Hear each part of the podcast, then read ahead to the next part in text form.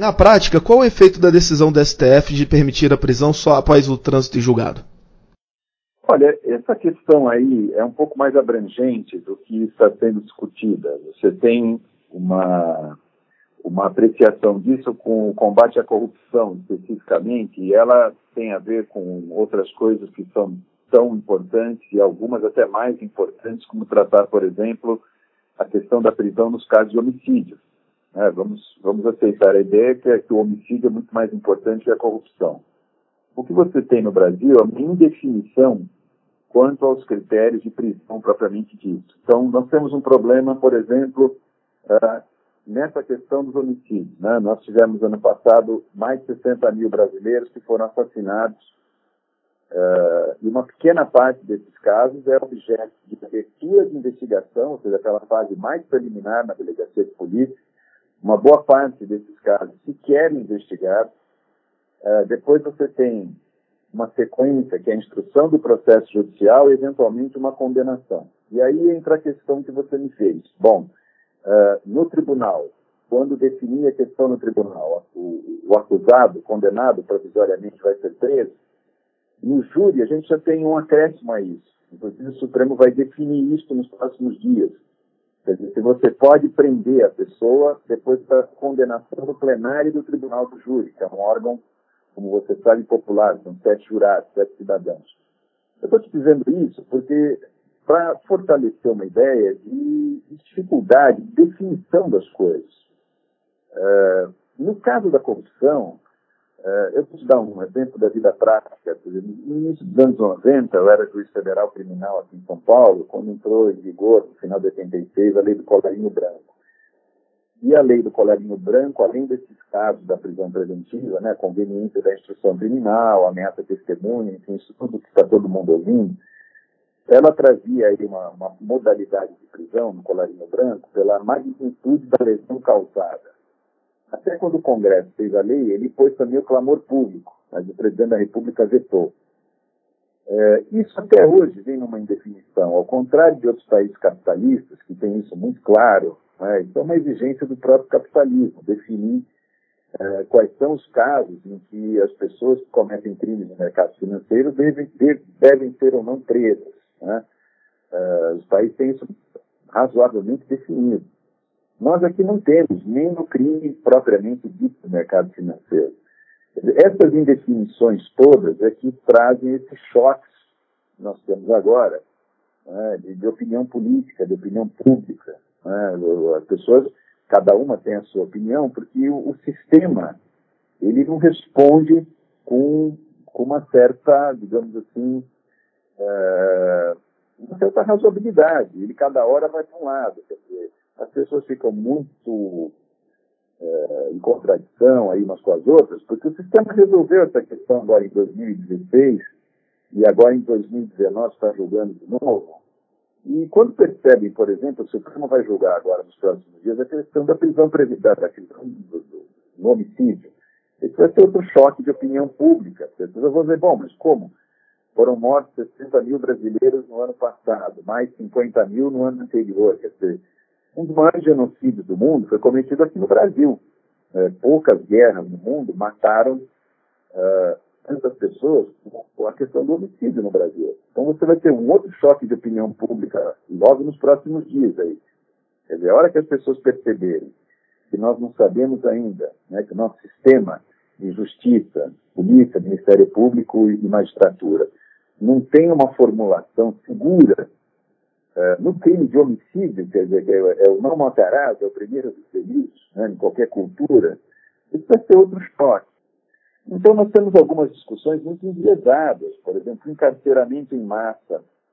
É, algumas coisas hoje que resultam em prisão, talvez a gente possa discutir. É? Há uma grande é, discussão aí a respeito das drogas, isso é um tema, um tema de uma complexidade imensa. Você tem experiências em vários países diferentes, com perfis econômicos diferentes, perfis culturais, históricos, etc. Não é fácil é, definir uma solução para isso. Mas você pega o resto da, da, da massa carcerária de presos, né? É, são crimes violentos, são assaltos à mão armada, uma parte dos homicídios, uh, estupradores, quer dizer, você não pode chegar na população que continua sendo assassinada, que continua sendo assaltada, que continua tendo estupro, a violência contra a mulher é uma coisa impressionante, né?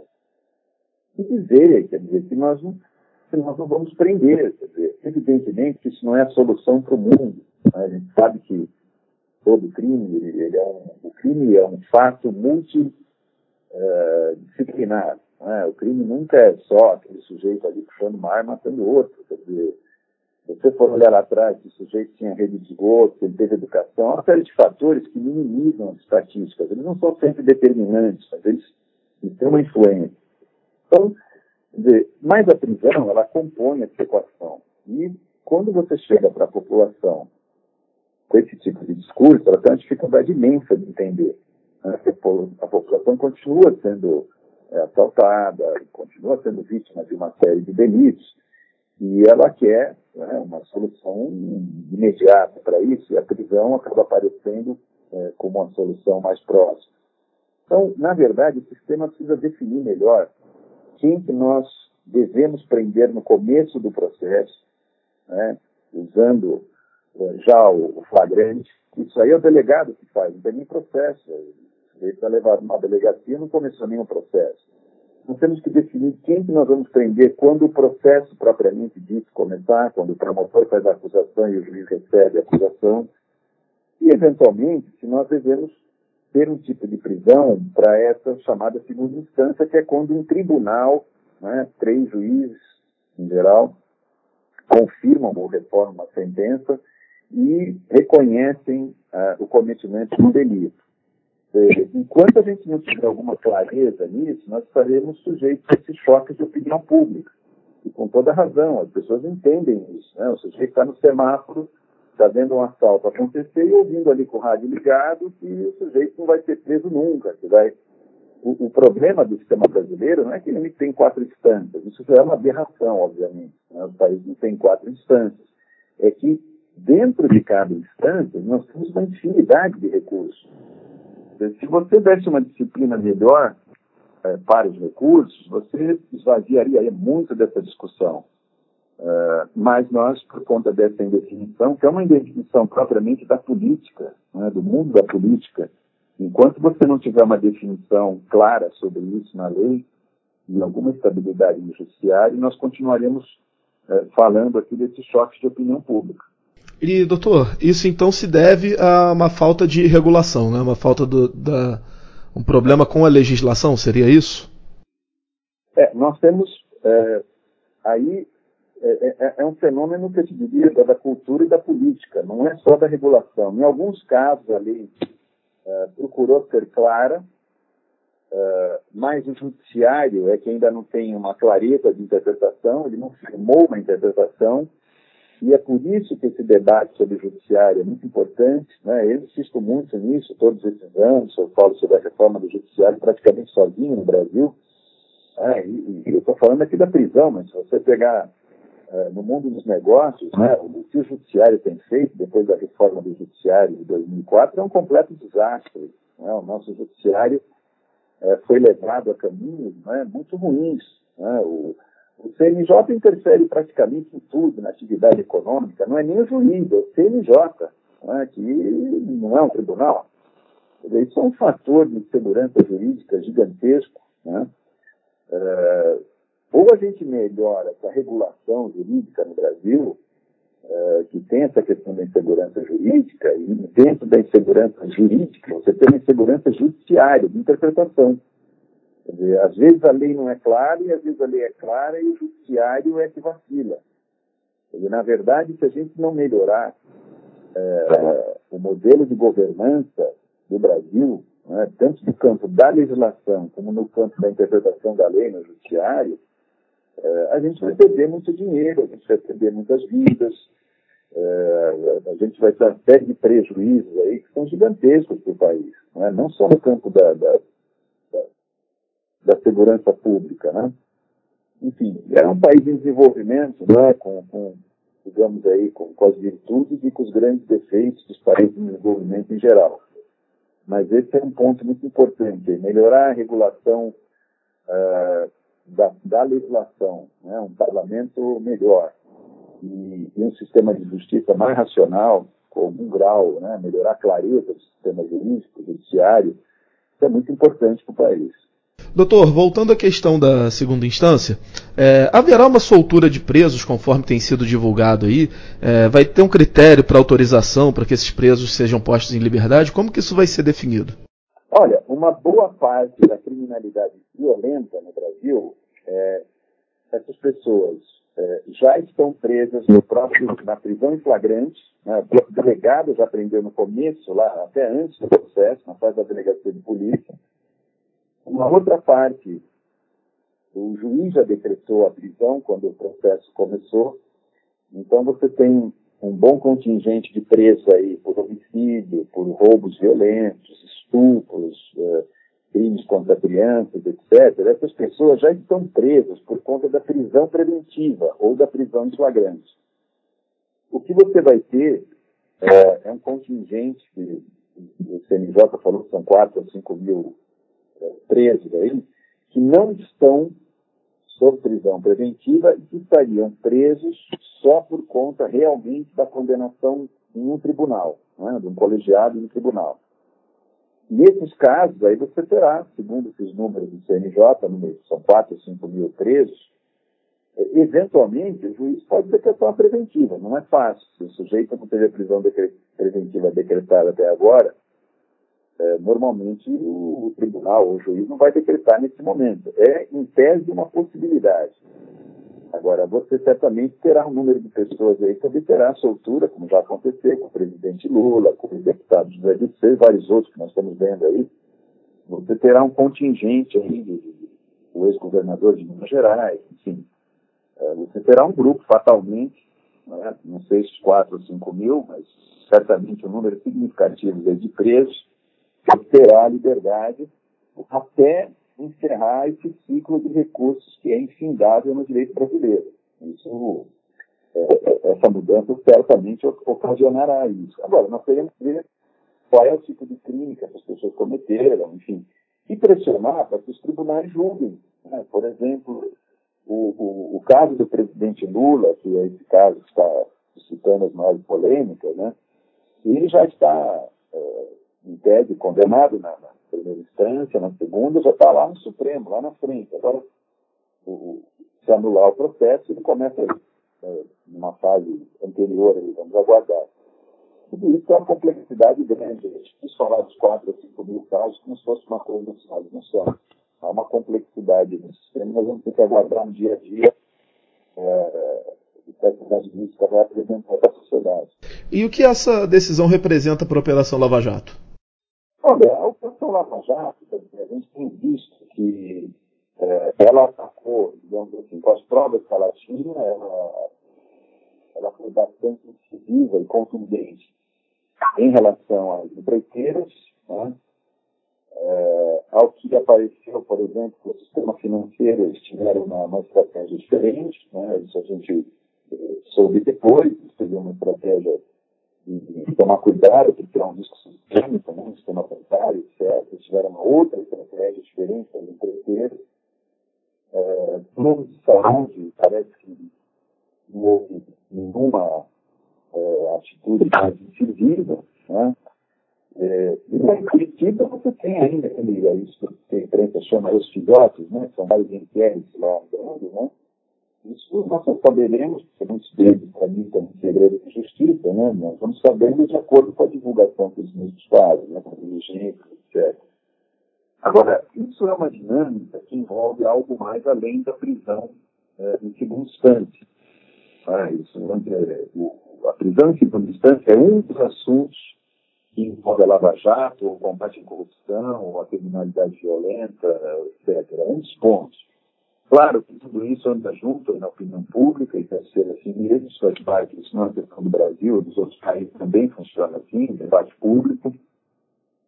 Eu acho que não, não, vamos dizer, o grosso da Operação Lava Jato se dispôs a fazer, que foi em relação às empreiteiras, eu acho que ela fez um trabalho aí. Nós tivemos uma arbitragem muito ruim uh, no que diz respeito à recomposição dos danos né, do Brasil, porque Nós não temos definição clara também sobre o Instituto da Recomposição dos Danos. Então, você via também para ter, por exemplo, fazer um acordo de leniência, aí depois vinha o, o, a ação por improbidade administrativa, que estava na mão de um outro promotor federal, a empresa tinha que ir lá, aí ela ia, depois vinha o Tribunal de Contas da União, aí ela ia no Tribunal de Contas, mas ela já havia pago uma porque tudo isso criou uma incerteza, até hoje isso está no ar aí, não se resolveu. Talvez algumas dessas empreiteiras nós pudéssemos ter salvado, né? nós, poderíamos ter punido né, os agentes que praticaram os crimes, os dirigentes, é, poderíamos ter sancionado a empresa economicamente, mas não necessariamente é, ter deixado que a empresa quebrasse, como algumas quebraram e vão quebrar. Não sei se foi bom para o país, né, é uma discussão muito importante. Enfim, são coisas novas aí que nós temos que, que, que melhorar a governança. Né? A nossa governança é, é muito ruim. Né? O debate é importante, enfim, com sob esse ponto de vista, no sentido de provocar soluções. Né? Esse contraditório é importante, quem sabe nos deve aperfeiçoar todo esse sistema. Né? Podemos continuar com esse sistema. Ele é muito. Ele é um sistema basicamente de insegurança jurídica e de insegurança judiciária. Insegurança jurídica no sentido de que nós não temos leis tratando de vários assuntos. Insegurança judiciária, que muitas vezes nós temos a lei, mas a interpretação dela no sistema judiciário é, é muito controversa, né? não temos parâmetros muito seguros, aí, como demonstrou no juiz de segunda instância, nem entra né, o que é o certo do que é errado, mas é claro que se você constrói uma coisa em um país é, mudando radicalmente de posição em três anos, você tem aí alguma instabilidade do sistema. Né? Isso tudo a gente precisa melhorar, é, porque diz respeito a vários aspectos da vida brasileira, como a segurança pública, mas também respeito ao mundo dos negócios, do trabalho, da própria democracia. Né? Nossas regras são muito instáveis. Nosso sistema ele trabalha na instabilidade. Né? É isso que a gente tem que combater. E na sua opinião, doutor, é, há um prejuízo ao combate à corrupção com essa, com essa medida? Olha, o combate à corrupção é como tudo mais, né? Ele não, ele não, ele não vai ao céu ou ao inferno né, num determinado dia da semana, uma determinada hora. Ele é um processo, é um processo dinâmico. Está sujeito aí das vindas. Da... Eu acho que essa questão da, da, da específica ela vai provocar, como já está provocando, uma, discussão mais ampla. Né? O que nós queremos fazer é, a respeito, por exemplo, da corrupção. É, esse, esse, debate sobre quebrar as armas inteiras, é, ele ganhou corpo, é um debate importante. É, os outros países é, não deixaram é, quebrar as companhias que se envolveram em delitos. Né? A Alemanha, por exemplo, depois do nazismo, ela provou as indústrias alemãs que estavam envolvidas com Hitler. Né? Ela não deixou quebrar, por exemplo, as montadoras alemãs que estão aí até hoje. Aí foram montadoras que estavam altamente comprometidas com o nazismo. Né? Por que, que eles fizeram isso? Né? E por que, que nós aqui deixamos, por exemplo, é, aí três ou quatro grandes carteiras aí é, irem à bancarrota? Né? Será que nós agimos certo? Será que a corrupção que praticaram aqui é, é pior do que matar fazer o holocausto. Então, é, são discussões que nós temos que fazer aperfeiçoar o país. Ah, tudo isso vem num caldeirão, agitação, aí, enfim, tudo isso acaba participando do mundo da política partidária. E não há jeito de separar. O importante é discutir e tentar mudar essa governança, que, por enquanto, no Brasil, é muito ruim. Né? Eu insisto com você. Tanto a nossa governança legislativa como a nossa governança judiciária elas atrasam o país. O país tem uma economia pujante o suficiente para nos levar a um lugar melhor do que nós ocupamos hoje. Se nós melhorarmos essas governanças, nós avançaremos mais. Eu acho que o Brasil tem um potencial econômico muito superior ao sistema de governança é, pública. E a gente precisa melhorar essa governança pública. É, não, não, pode continuar assim. Nós não podemos chegar no final da Lava Jato é, sabendo que por exemplo, uma, até uma certa sabedoria preservar o sistema bancário, né, por causa do risco sistêmico, que houve essa, essa lucidez, é, e que, em relação às empreiteiras, nós permitimos é, a falência de duas ou três horas ou quatro quantas forem. E tem alguma coisa errada aí. E olhando o exemplo desses outros países, né? Esse exemplo da Alemanha, eu acho muito interessante. A Alemanha não deixou as empresas que se enredaram lá com o nazismo é, possam ser fechadas. Né? Não vejo nada mais grave do que o Holocausto. Então, a gente precisa pensar nisso. Né? Elevar o nível de governança legislativo e judiciário no Brasil. Não pode continuar assim.